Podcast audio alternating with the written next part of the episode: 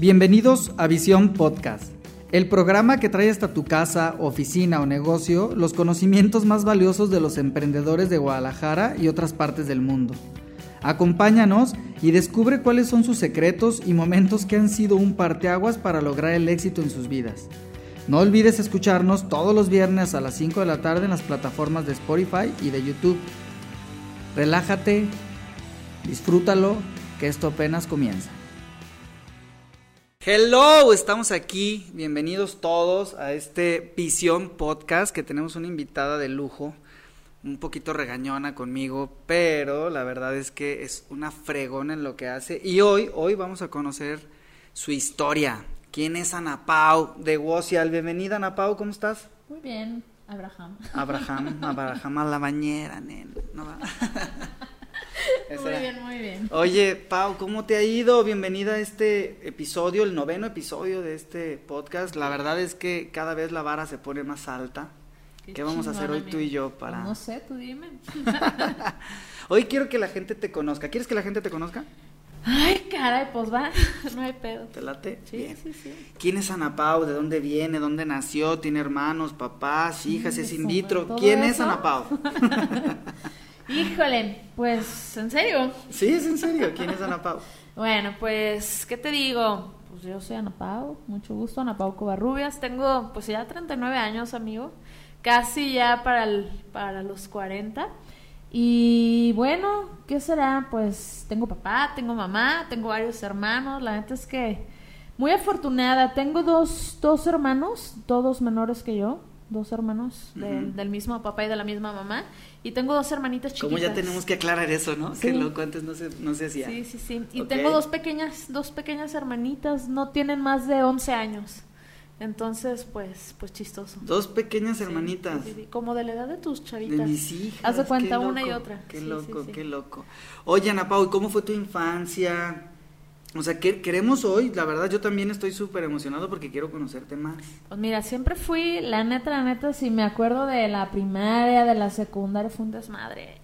Fue, de verdad que sí. En ese tiempo creo que no existía la palabra bullying. A ver, platícame de eso, me identifico, ¿eh? Esto, esto ya se está poniendo bueno porque algo, algo tenemos en común que ya sabemos, pero que hoy vamos a descubrir juntos, ¿te late?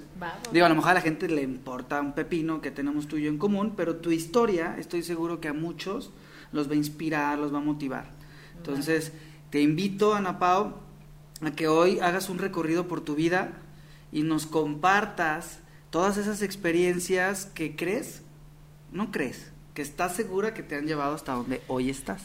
Ay, a ver, esa parte de estudiante, cuéntamela. Pues mira, la verdad es que era muy divertido. Fui buen estudiante, o sea, la neta es que nunca le batallé en la escuela. Yo sabía lo que tenía que hacer, llegaba y lo hacía. O sea, para mí era mi prioridad, llegar a la escuela y comía y tarea para que en un segundo me valía madre el mundo y poder hacer lo que yo quisiera, ¿no?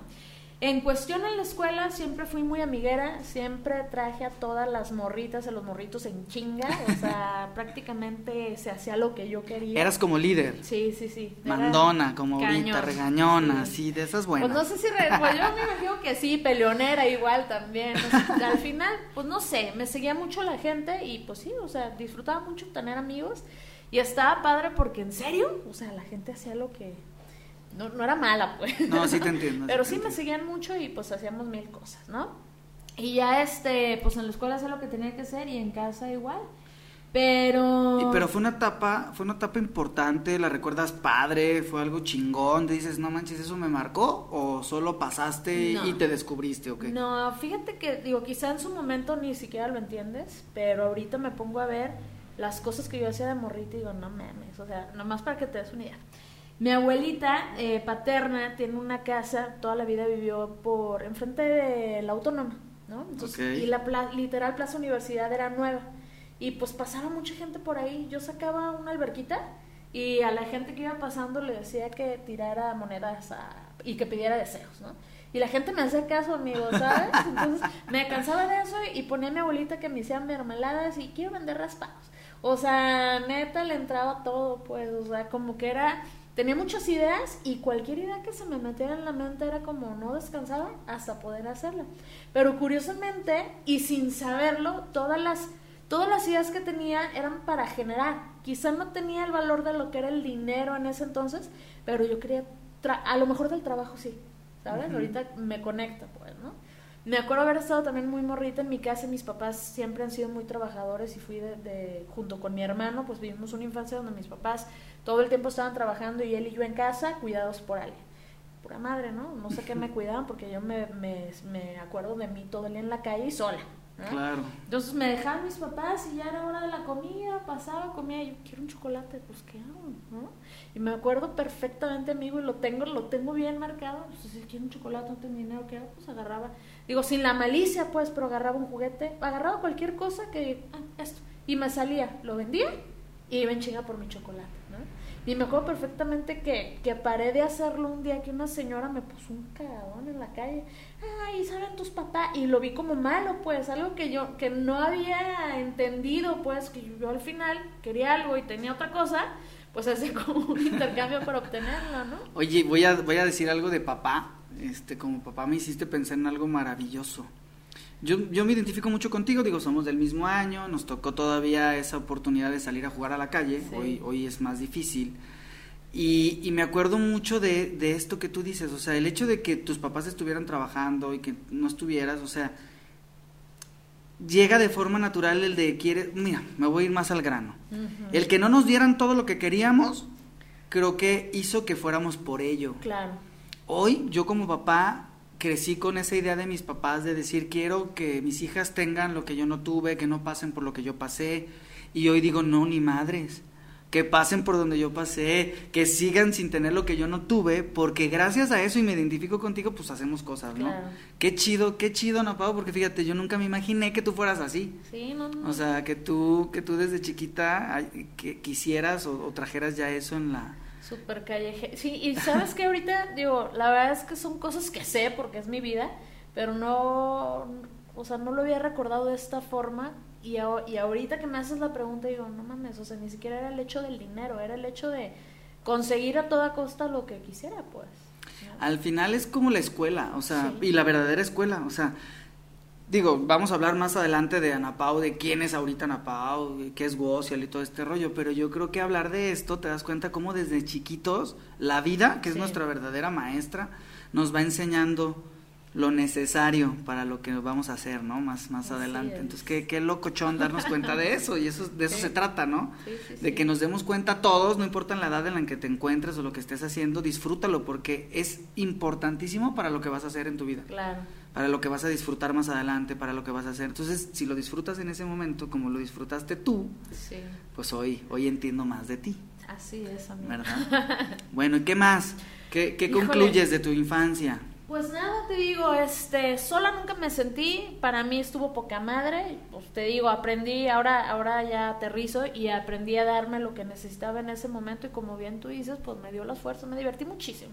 O sea, la neta es que yo me acuerdo de mi infancia y me divertí muchísimo. Te digo, la gente finalmente, no sé cómo le hacía, pero hasta cuando no llevaba lonche a la escuela, mis amigos me compraban paletas.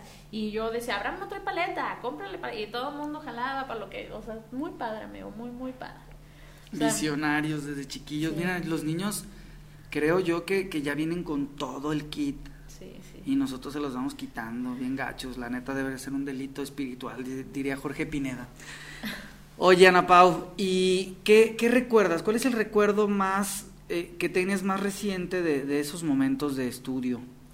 De, o sea, ya enfocado más al estudio o O sea, de esa etapa de nuestras vidas, primaria, secundaria, prepa, universidad, o sea, ¿qué es lo que más recuerdas? Porque ahí incluso es cuando nos llaman estudiambres en cierta etapa, es cuando realmente tomas todas las herramientas para iniciar algo totalmente distinto cuando sales de la universidad cosa que no estoy de acuerdo, ¿verdad? Pero bueno, ya platicaremos de eso. Pues no sé, amigo, a mí realmente les, o sea, en cuestión primaria, secundaria, eh, realmente fue muy light, te digo, fue muy divertido. Eh, recuerdo en la secundaria, amigo, fue la primera vez que tengo claro que cumplí un sueño, ¿sí? Este, yo pues yo era, yo era muy popera y me encantaba el desmadre de las pop bands y todo eso, y en ese entonces existía Mercurio y era como, no mames, Mercurio, y, la neta, amigo, un día abrieron, pues hubo un concurso en el radio y dije, mi madre es este, yo lo gano. Y el que ganaba, pues Mercurio iba a tu escuela, No, así convencí, yo no sé, hasta la directora, todo el mundo, me acuerdo de, mí, en mi salón, mis compañeras, todo el rato pues la clase, pero con los headphones puestos, porque salía el anuncio y en chinga tenías que ir al teléfono público, porque no había celular claro. hacer la llamada y ta, ta, ta. Pues amigo, y sí, hicimos lo que teníamos que hacer para que Mercurio fuera a la escuela. Y, fue. Y fue, así es. Entonces, pues esa, esa fue la, primera la primera vez en la vida que dije, no mames, güey, o sea es real. ¿Crees que es tu primer gran meta? Yo creo que sí, la, la primera más consciente sí. Súper. ¿Qué te parece si en el siguiente bloque nos platicas de eso? Porque creo que ahí hay algo muy importante que resaltar, que es el cumplimiento de objetivos desde muy corta edad. Sí. Entonces, hacemos una pausa en YouTube y continuamos por Spotify.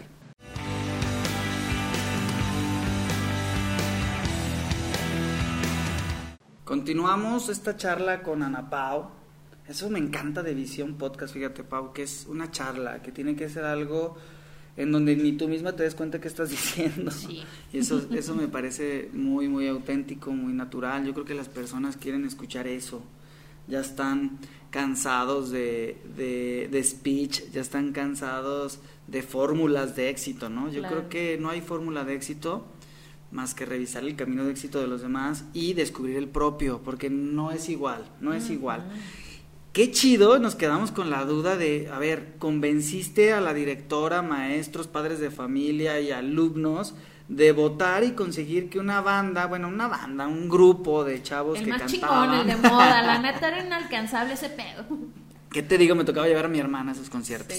Entonces, qué padrísimo porque ve de qué edad y la gente ahorita va a saber a qué te dedicas y va, va a entenderlo todo. Va a decir, ah, y ahora entiendo todo. Sí, sí, sí. Entonces, ¿Cómo, ¿Cómo terminó esa historia? A ver, platícanos. No, pues poca madre. Te digo que salió un día el anuncio en el radio y dijimos, pues va. Y la neta es que no era cosa fácil. Pues había tres, cuatro secundarias que lo daban todo, al Veracruz.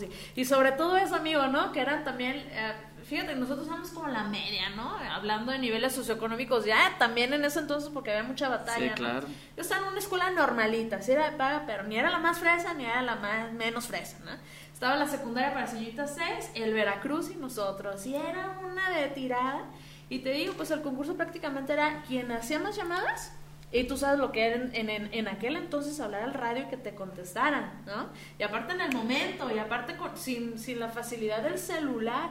Pues claro. pues te digo, primeramente convencimos a la directora, eh, segundo los, a los maestros de pues la neta, no poner atención en clase, porque era, todos traemos audífonos y atendíamos la clase, pero salía el anuncio y en chinga una corría y luego otra y luego otra y luego otra.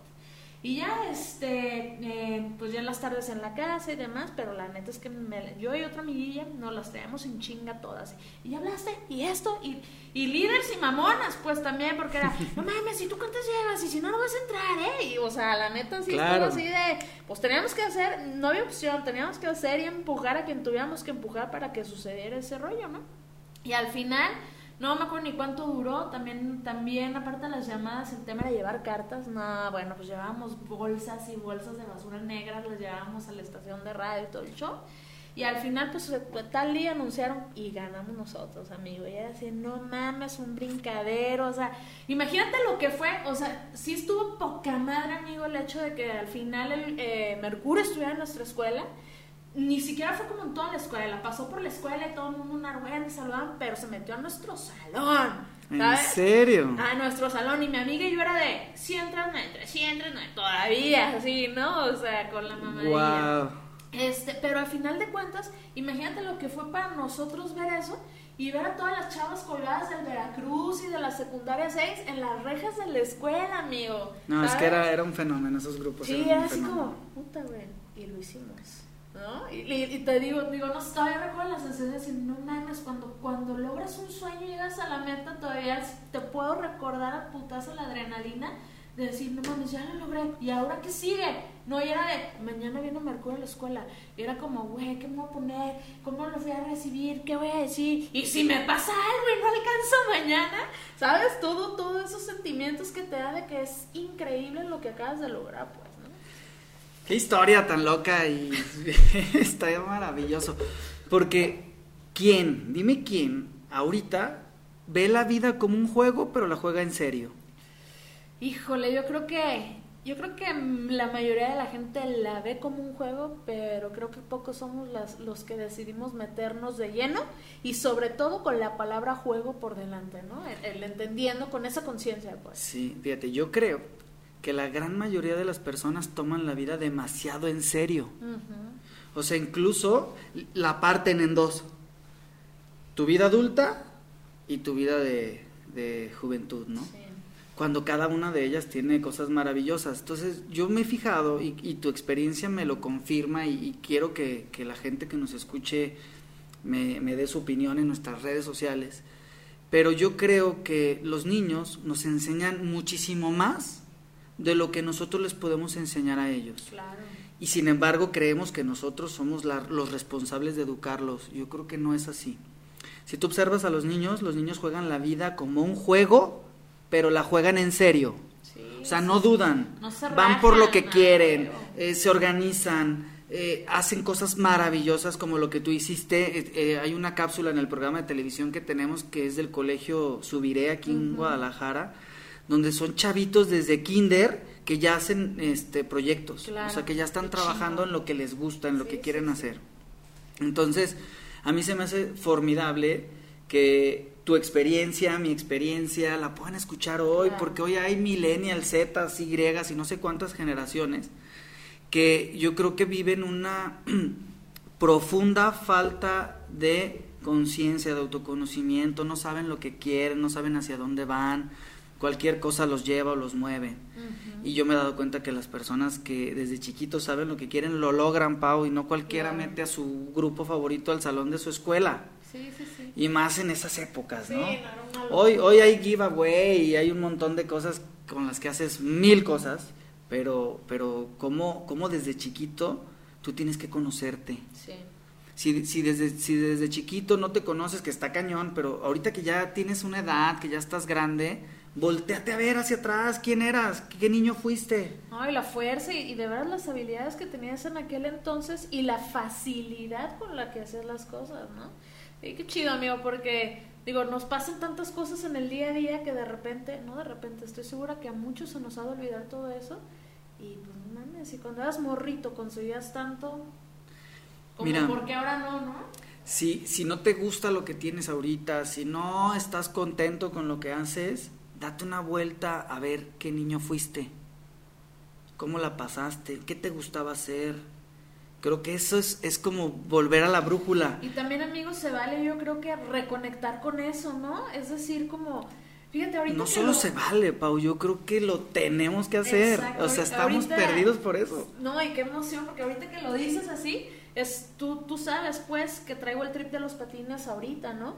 Y sí, era esa necesidad de reconectarme y de, de redescubrirme de nuevo, que dices, volteé atrás y dije, pues, ¿qué secundaria morrita? ¿Qué me gustaba? ¿Y por qué lo dejé? Totalmente, fíjate, hay una palabra que a mí me encanta, la gente lo toma como burla, la gente lo, lo, lo toma como un estereotipo, una etiqueta, el chaborruco. Pero, ¿qué significa chaborruco? O sea, es un joven adulto. Sí. Güey, no manchen, pues es que orgullo, o sea, ser adulto con el alma y el corazón de un niño, o sea, qué genial, o sea. Con la conciencia de disfrutar. Claro, claro. Por ejemplo, yo veo ahorita las organizaciones de mujeres que es me quito el tacón y me pongo el tenis. Los hombres es como, güey, vamos a disfrutar la vida, hay que jugarla en serio, pero es un juego. Sí, que al final no, no dejar que muera nuestra esencia y nuestros gustos, o sea, está bien madurar y crecer y las cosas son diferentes, lo platicábamos ahorita, tenemos responsabilidades nuevas, sí, pero finalmente, pues si cuidamos nuestra esencia y lo que realmente siempre nos ha hecho felices, como, como ahí entraría el, ajá, la vida es un juego y seguimos. ¿Qué te parece este hashtag no mates al niño? ¿Por qué? Porque neta, cuando, cuando te vuelves adulto, matamos al niño. O sea, eso es lo que, lo que, lo que en general el sistema te muestra, fíjate bien. O sea, ¿cómo veo yo comentarios en redes sociales de los chavos que dicen la vida adulta pesta, qué horrible crecer? O sea, dices, no manches, ¿cómo es posible que los chavos estén ahorita queriendo evitar crecer? Nos vamos a volver al mundo de Peter Pan, nadie quiere envejecer. Y yo creo que no es por ahí. Yo creo que no es por ahí. Qué chido que, que lo podamos compartir hoy, Ana Pau. Somos del mismo año somos chavorrucos. y y qué, qué maravilloso. Pau, platícame. Ya vimos quién fue Pau de joven. Ahora, ¿quién es Pau hoy? ¿Qué está haciendo Pau hoy? Ya hablaste algo de los patines. Háblanos de quién es Pau hoy, está contenta. ¿Qué pasó con esa Pau joven y con este encuentro con la Pau adulta? Pues mira, eh, yo creo que, lo, no sé, considero que pues siempre he estado muy presente, y te lo digo así, muy presente en los momentos de mi vida. Es decir, o sea, neta vivo en el presente, ¿no? Entonces no me doy, ni analizo lo que hice y tampoco soy mucho de ver, de ver para allá, pues, ¿no? A, largo plazo. Entonces siempre me encuentro muy, muy en el presente. Y es por eso ah, que no sé, o sea, cuando, me, cuando empiezo a meditar y volteo hacia atrás, como en estos momentos, es cuando me doy cuenta que todo tiene un sentido y un porqué. Está increíble, Pau. Y ahorita vamos a hablar de eso. Van dos veces que usas la palabra meditar. Y creo que es un contexto distinto. Pero ¿qué te parece si lo vemos en el siguiente bloque? Sí. Y continuamos.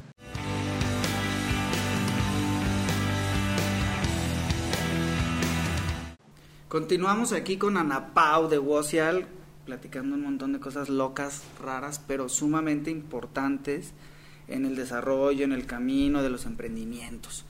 Pau, Hace rato decías tú varias veces como que ahora que me siento a meditar y me doy cuenta.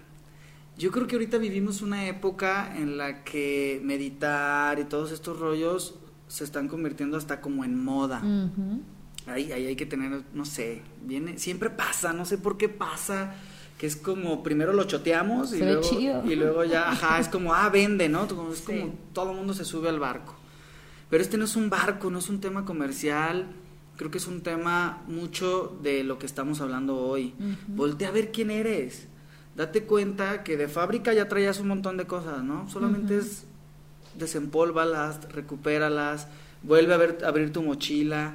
Durante todo este tiempo eh, vamos perdiendo cosas por cambiarlas por creencias. Claro desde las que nos dan en casa como las que vamos tomando de forma voluntaria. Entonces, ¿a qué te refieres tú específicamente cuando hablas de medito? Cuando yo medito... Bueno, es que como tal, como bien dices tú, yo jamás me siento, cierro los ojos y me conecto. Claro. Eso es algo que no hago. Pero finalmente para mí meditar es es, digo, puede pasar en cualquier momento, incluso cuando vas manejando, cuando estás bañando o cuando estoy patinando, ¿no? Es, yo creo que la meditación es cuando hacemos, cuando justo estamos en un momento de relajación y otra vez, pues meditación o reconexión con uno mismo, que es cuando te empiezan a caer pequeños veintes y el tema es como agarrarlos y desmenuzarlos para atender ahora sí que el mensaje que te está llegando en ese momento, ¿no? Digo, para mí eso es, eso es meditar. Son como mensajes divinos que caen del cielo, los agarro y los desmenuzo. Yo estoy tomando nota de lo que dices porque coincido contigo. O sea, digo, está padrísimo, me encanta la gente que tiene esas disciplinas. Pero yo sí creo que meditar es un acto constante. Sí. Y es reconectarte contigo mismo. Qué curioso, ¿no, Pau? Que siempre es en momentos en los que estamos felices, en los que estamos plenos, solos, manejando, haciendo ejercicio, haciendo lo que más te gusta.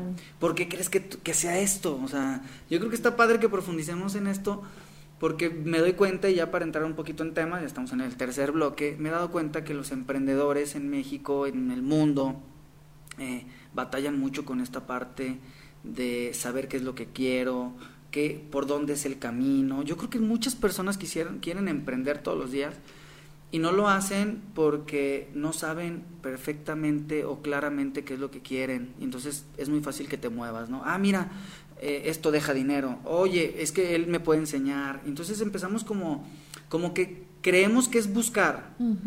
Y cuando realmente te conectas con lo que quieres hacer, aparece la meditación, pero no solo eso las respuestas. Claro. ¿Qué me puedes decir tú referente a esto con lo que hoy haces, que es Wocial Marketing Lovers?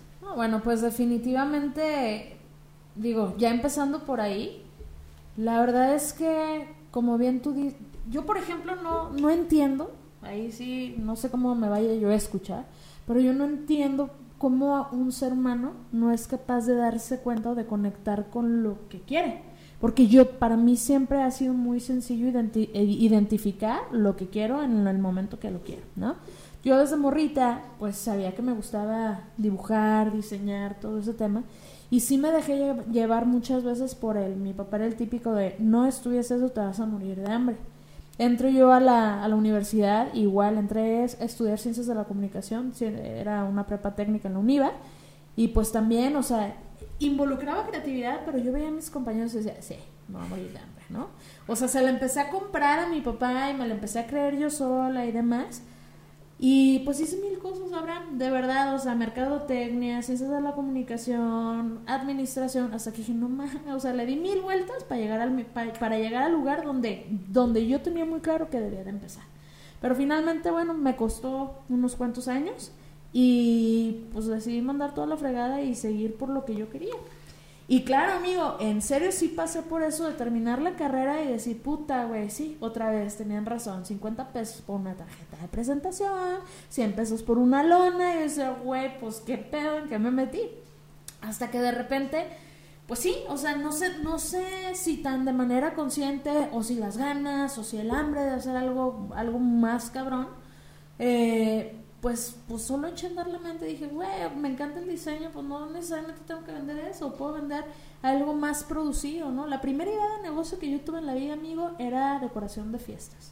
O sea, yo quería dedicarme a decorar de manera extraordinaria los eventos, ¿no? Y, hice mi logo, puse todo, hice todo y bien chistoso porque en ese momento la vida me acercó a uno de mis primeros clientes que confió en mí y él se dedicaba a eso y hasta la fecha se dedica a eso, hace unas hace escenarios para 15 años impresionantes. La vida me lo pone enfrente, el chavo me contrata para yo hacerle los escenarios y empiezo a hacerle los escenarios a él. Y yo, o sea, fue como, no, güey, pues te lo hago a ti, ya te tengo como cliente y tan tan se acabó. Y empecé a vender en aquel entonces páginas web y me empezó a gustar. Tampoco fue como un sacrificio, pues solo fue como una mostradita de la vida. Ah, ¿quieres hacer esto? Mira, conoce, ya hay quien lo hace. Le dije, nah, no era tanto así y empecé con el diseño web, ¿no? Amigo, la primera vez que vendí una página web ni siquiera sabía hacerla. Así te la pongo. No tenía ni puta idea de cómo se hacía, no tenía ni idea de cómo se cotizaba. Yo agarré, Ciudadela era nuevo, o sea, Ciudadela era una plaza totalmente nueva. Yo vivía por el rumbo. Agarré mis tenis, mi computadora y en la plaza de, oh, está el dueño, no, no está, oh, está el dueño, no, no está, oh, está el dueño, sí, ¿qué? Ah, mira, te, te vendo una página web de tu negocio, una tienda de cosméticos. Y pues que me la compró, O sea, yo todavía tengo esa cotización guardada ahí en mi computadora. Tu primer mi venta. Mi primer venta, amigo. O sea, deja tú los pesos, los centavos. ¿Cómo estaba escrita la cotización? Yo ahorita la veo y digo, wow.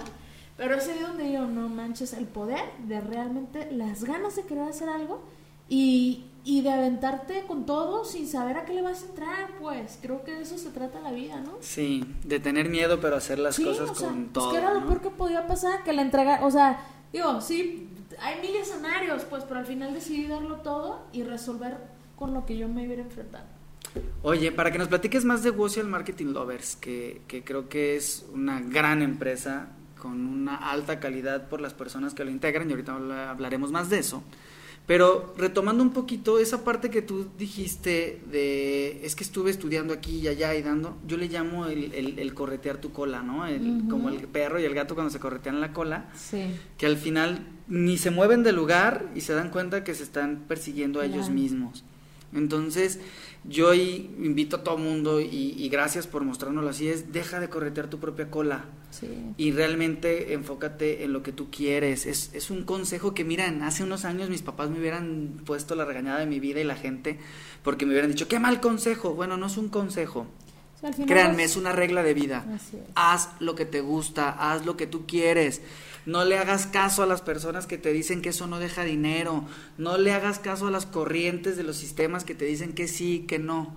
Aquí, Al final vas a terminar haciéndolo. Totalmente. Y aquí en este programa, en este podcast, han estado personajes maravillosos como tú, Pau, y todos coinciden en eso.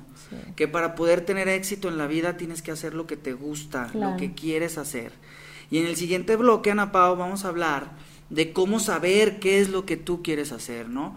Y hay preguntas que nos ayudan de manera muy práctica a saber qué es lo que vienes a hacer, cómo imprimirlo en tu emprendimiento, en tu esencia, o más bien cómo imprimirle tu esencia a tu emprendimiento.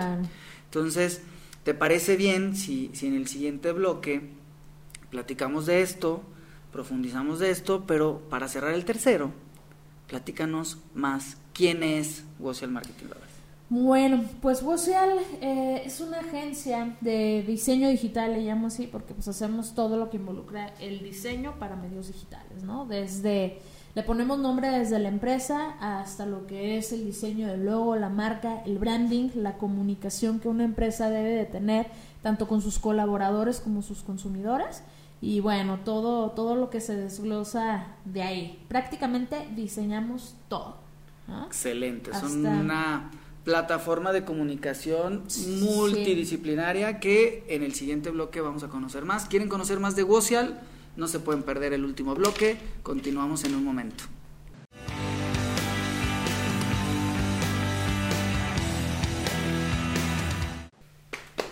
El último bloque, Ana Pau, el que más me gusta porque es donde te hago las preguntas para que te deschongues. Esas preguntas que te llevan a saber ya sabemos que te dedicas a todo el tema de diseño y comunicación digital. Todo lo que tenga que ver con date a conocer tú o tu marca, tú lo manejas, ya sea desde una página web, redes sociales, etcétera, ¿no? Pero ¿para qué lo haces? Eso es muy importante para esta comunidad porque estamos buscando crear conciencia, que hay empresas comprometidas con su propósito y no empresas que hagan solamente ricos a los dueños y que afuera sea un caos, ¿no? Entonces, para, para continuar con lo que hablábamos, ¿para qué?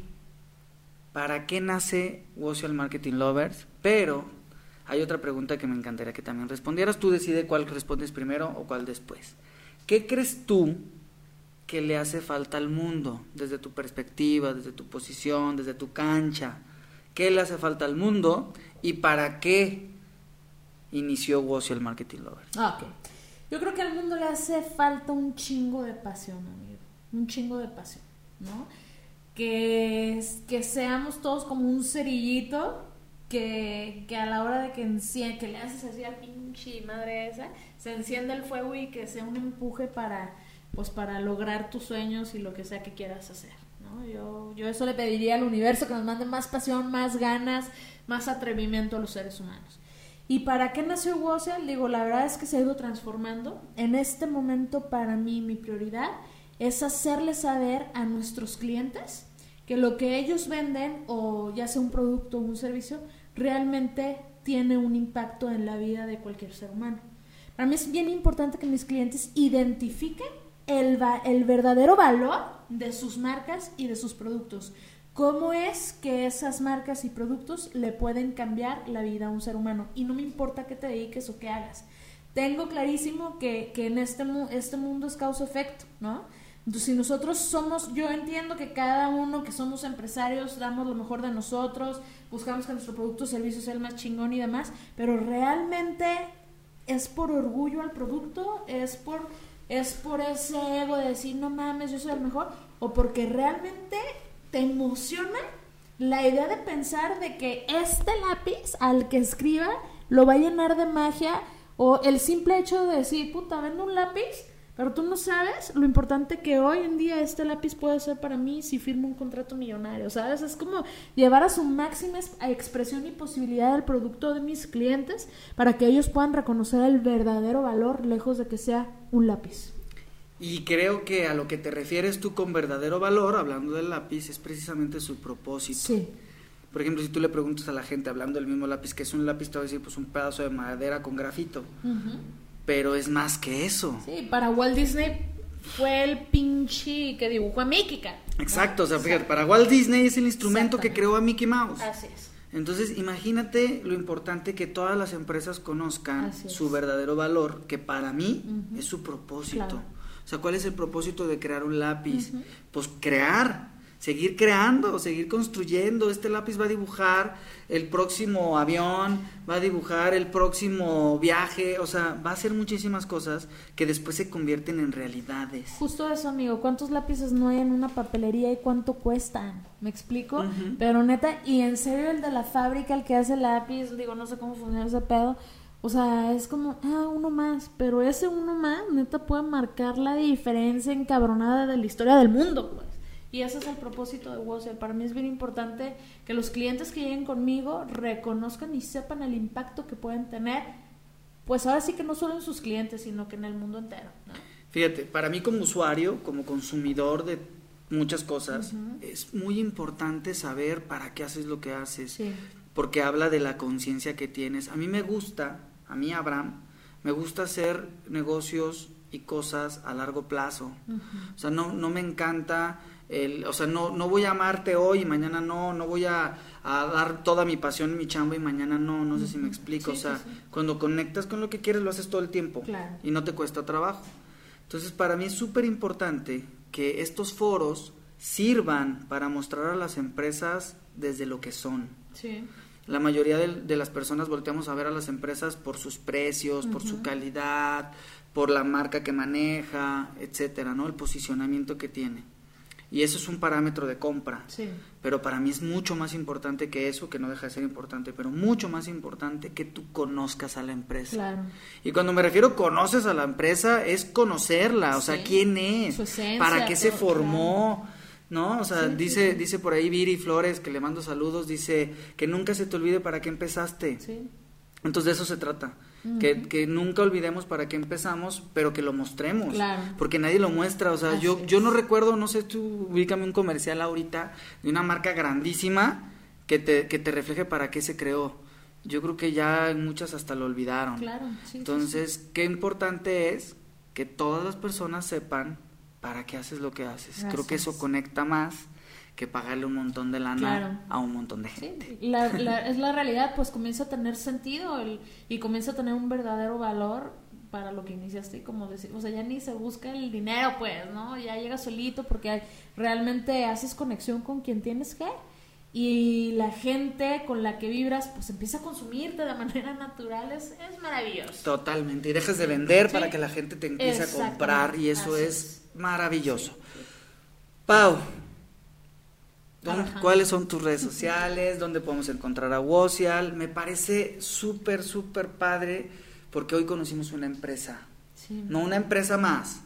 Porque luego dice, hoy conocimos una empresa más. No, hoy conocimos una empresa.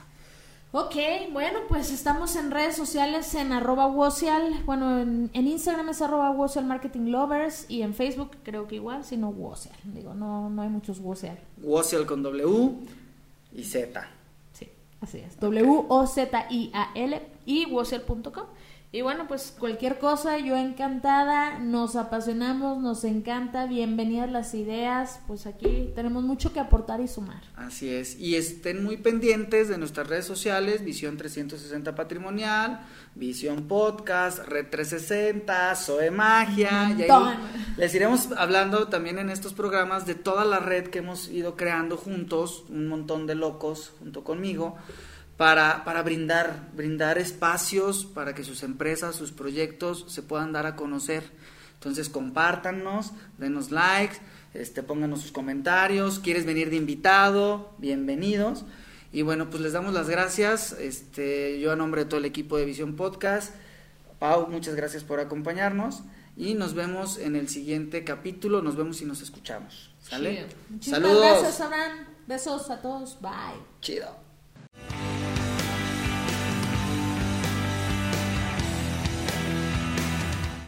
Ok, vamos a dejar la formalidad ya. ¿Estamos? ¿Sí? ¿Todo? ¿Salimos los dos o solo sale ella? Salimos los dos. ¡Wow! Son los bloopers, échale. Amigos, cero formalidad ya, ¿eh? Deja de fingir porque. No, yo no fijo. Te vas a ver, lo mismo. ¿Sí es auténtico? Totalmente. Oigan, amigos, vamos a ponerle un reto a Abraham. ¿Qué dicen? ¿El público? ¡Halo! Ok, es, mira, la neta, la neta, hay que contarles también a tu público que estamos bien pinche locos y que eso es lo que, lo que nos caracteriza, ¿sí o no, la neta? Jalo, a ver, ¿qué quieres? ¿Qué idea traes? Fíjate, no sé ni qué vas a decir, sé que va a ser una locura, pero jalo. Pues no sé ni qué vamos a hacer, pero ya todo el mundo jalo, entonces todos vamos a jalar parejo. Vamos a preparar, morritos, para todo el público de Visión, Podcast y los amigos de Woseal y de todas las redes que contó Abraham una pinche locura en la playa. Nos vamos a ir unos 15 días, ¿verdad que sí? Sí, traemos una idea. Ah, mira, no, no sabía que ibas a hablar de esto, güey. Traemos una idea de irnos 15 días, tal vez 22, no lo sé. 22 es un mejor número. Este, a vivir a la playa.